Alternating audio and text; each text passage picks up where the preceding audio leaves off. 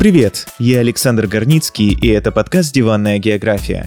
Сегодня будет необычный выпуск. Вы уже привыкли, что в студии мы с Дашей рассказываем вам об удивительных странах нашей планеты. Но сегодня в студии я один. И для другой цели. Во время редактуры выпусков очень много забавных и смешных моментов опускается. Но не сегодня. Сейчас вы услышите нарезку моментов из всех выпусков нашего подкаста с моими комментариями. Так что без лишних слов переходим к первому фрагменту.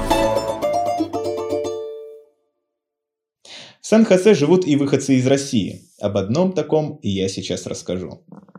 Его прозвали Эль Руссо Локо, безумный или чокнутый русский.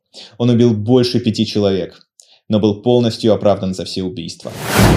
Нет, это не попытка уйти в True Crime, это действительно подкаст про географию. Вы, наверное, обратили внимание на низкое качество звука. Это наш первый пилотный выпуск, будет и второй, вы услышите фрагмент оттуда, но все-таки зачем я рассказывал даже про чокнутого русского? И для какой такой страны это важная географическая информация? Выпуск был посвящен солнечной Коста-Рике. А эту историю я рассказывал, так как Коста-Рика, по моему глубокому убеждению, весьма скучная страна в рамках нашего подкаста. И чтобы Коста-Рика хоть с чем-то ассоциировалась, я и рассказал эту историю про нелегкую судьбу мигранта из России. Местные считали его крестным отцом русской мафии. Пора поговорить об Александре Салтыкове. Бывший спецназовец, а по другим данным автомеханик, но бывший спецназовец звучит круче, перебрался из развалившегося Союза в жаркую Коста-Рику в 90-х годах. Ему нужно было кормить семью, для чего он открыл магазин. Но ему было трудно выдерживать конкуренцию с местными торговцами. Тогда он сделал то, что Магнита пятерочка нигде не делает, а Макдональдс практикует это уже давно.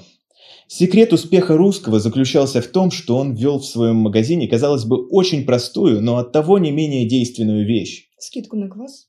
Круглосуточное обслуживание. Mm. В Коста-Рике не пьют квас. И тогда бизнес пошел в гору. Позже Александр даже открыл новые точки. Но почему до этого не дошли местные? Выглядит так, будто русские приходят в дикую страну, принося тайное знание своих предков о том, что такое круглосутка. На самом деле причина, по которой местные не работали по ночам, да более проста и понятна, особенно для Александра, приехавшего из России 90-х. Это преступность. Не то чтобы днем магазины не грабили, но ночью это происходило намного чаще. Даша, почему магазины грабят по ночам? Ну, я думаю, что, во-первых, меньше свидетелей, этой кражи, поскольку люди по ночам спят. Ну и, наверное, меньше кассиров, потому что если магазин работает круглосуточно, то, как правило, редкие покупатели приходят в это время, поэтому их меньше. Да, и скрыться с места преступления банально проще. В общем, Александр был то ли бывшим спецназовцем, то ли автомехаником, но в любом случае обращаться с оружием он умел. И в ближнем бою показывал себя хорошо. Десятки раз в магазин наведывались грабители, и каждый раз Александр давал им отпор. Нередко случались перестрелки. Салтыков уверял, что в его теле находилось 8 пуль. В таких стычках он убил 5 грабителей и нескольких стал полиции. А как он убил грабителей, имея 8 пуль в своем теле? Или ну, его за ранили все за все разы. А, за все разы. Конечно, за убийство его привлекли в суд, но благодаря записям камер видеонаблюдения он был полностью оправдан. Это что, как? Ну, он защищался, то есть его пришли грабить, и он вот в ответ начал стрелять. Mm. Я смотрел, кстати, записи с видеонаблюдения, он там так, ну, то есть я, я не знаю, как это э, рассказать, но он э, взял человека и опрокинул его через себя. В общем, человек упал на спину очень тяжело, и потом Александр начал бить его ногами. И в это время подходят э, другие грабители, э, вооруженные, и начинают стрелять в Александра. А Александр уворачивается от пуль, и в него выпустили обойму из пистолета и ни разу не попали. То есть вопрос, вот Александр настолько уворотливый, или это настолько плохие грабители в Коста-Рике были? У нас, по-моему, тоже был такой Александр, император. Не важно, стреляли. Не важно, стреляли. Бизнес давал неплохой доход, появились и другие продавцы, которых он отправлял на стрельбище, выдавал оружие, бронежилет. На входе в магазин он вывешивал фотографии своих грабителей. Слава о нем разлетелась по всему Сан-Хосе. Тогда его и прозвали чокнутым русским. Вопрос. Да. Зачем он вывешивал э, фотографии грабителей? Это была своеобразная доска почета? Я думаю, что он показывал, ну вот, попробуйте, давайте, я уже таких, как вы, перестрелял. Он э, показывал фотографии трупов? Нет, нет, а просто что к нему приходят и начинают грабить. Мгм. Ну, это как я увидел. Э, Была передача с России 1. Сам Александр Салтыков, несколько раз возвращавшийся с того света, уже никогда не расстается с оружием. И грабили, и засовывали в багажник, сбрасывали в пропасть. Ну вот э, все руки вот пробиты у меня, все, все тело пробито. Вот. Но это поддерживалось еще, я на Пикабу читал. О, год! Путеше- Прекрасный источник. Путешественника, который вот э, отправлялся э, автостопом до Антарктиды. А что говорит Life Journal? Вот я туда на ЖЖ не зашел, но на Пикабу там как раз э, рассказывали, что чувак подошел и поговорил с этим Александром, и все подтвердилось. Ну вот он говорит, что он автомеханик, а не спецназовец, что грустно. Спецназовец звучит как-то круче. В общем, магазин Александра находился в одном из самых криминальных районов города, но в итоге сейчас он стал одним из самых благополучных. Местные стали обращаться к Салтыкову а, помочь решить их дела, будто он глава русской мафии. Он слышал, как дети во дворе играючи спорили о том, кто сегодня будет чокнутым русским. Салтыков в шутку сказал, что это значит, его жизнь удалась.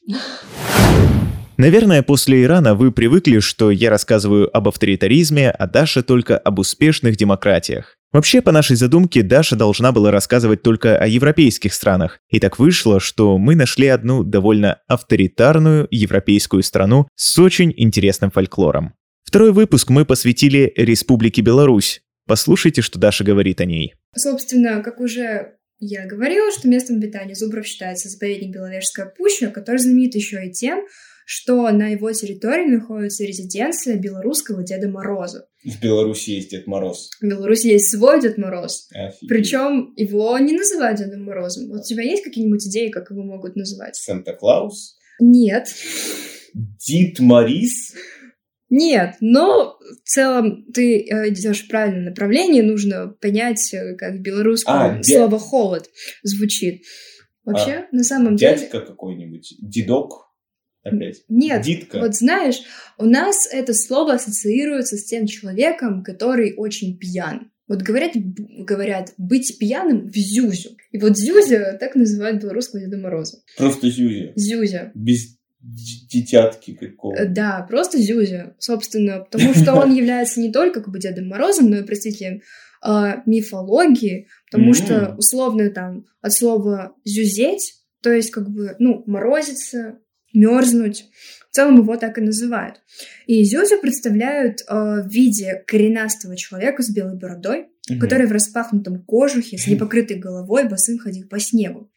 По поверьям, Зюзя, Зюзя поднимал в югу метель и вызывал стужу.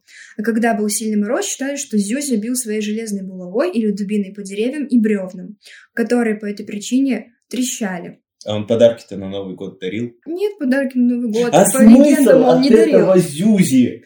Смысл, Зачем он тогда? смысл в том, что он насылает стужу и является предвестником зимы. Зачем такой Зюзя? Возможно, в современном этапе развития Беларуси он дарит подарки, но тогда он был предвестником холода.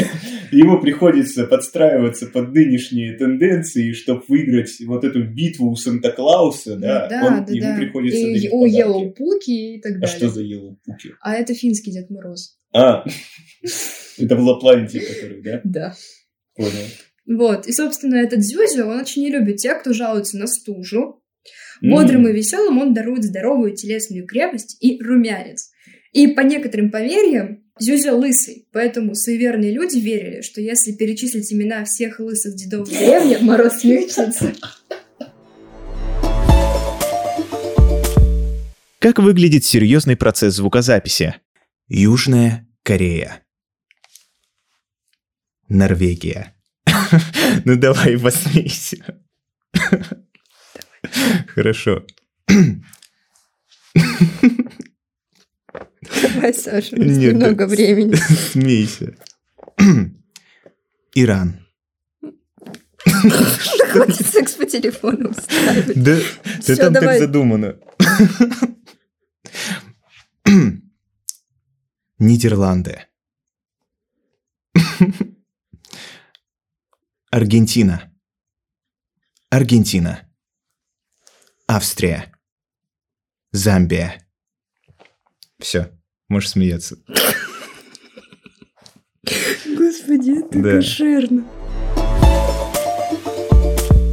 Даша делала это на протяжении нескольких выпусков. Я же сорвался только под конец. Зато как сорвался. Предлагаю вам послушать. То есть у, у них нет такого, что здесь три месяца длятся, каникулы летом, забудь про учебу, смелее. Да, Но приходится думать всем детям на свете, как им провести веселее. К примеру, собрать ракету, мумию встретить, на Эльфелеву башню влезть. то есть мою вещи песню про на- Персию ты вырезал? Подожди, подожди. Исследовать вещи, каких нет на свете, помыть гориллу раз шесть, па па па пам прыгать на волне, совсем забыть о сне, найти Франкенштейна маски, и как одну поймать, на поле рисовать сестренку родную достать. Легко понять, нужно столько успеть, пока каникулы идут. Давайте к нам, ведь финиш первый день. Ты это вырежешь что-то. Леди и джентльмены, песня про Персию от Даши. Мне очень нравилось э, одно время слушать сказки, и Иран э, раньше назывался Персией. И была сказка про Али-Бабу и 40 разбойников, э, которая как раз-таки происходило событие на территории Персии. И в аудиокнижке там была такая песня Персия, Персия, фруктовый рай, душистые персики, зеленый чай. Персия, Персия, словно в раю. Честное, честное слово даю. Э, Маленькая Даша была глуховата, в целом, как и сейчас, э, поэтому вместо того, чтобы петь э, Персия, э, версия этой песни от меня выглядела следующим образом. Пенсия, пенсия, фруктовый рай. Душистые персики, зеленый чай, пенсия, пенсия, словно в раю. Честное, честное слово даю. Ну, это если доживешь до нее. А на этом все. Если вам понравилось, покажите это. Лайкайте, комментируйте, подписывайтесь, ставьте звездочки и рассказывайте друзьям. Судьба второго сезона подкаста в ваших руках. А если вам станет любопытно, то дайте знать, и мы выложим выпуски про Коста-Рику и Беларусь в нашем телеграм-канале. Спасибо за прослушивание, надеюсь, еще услышимся.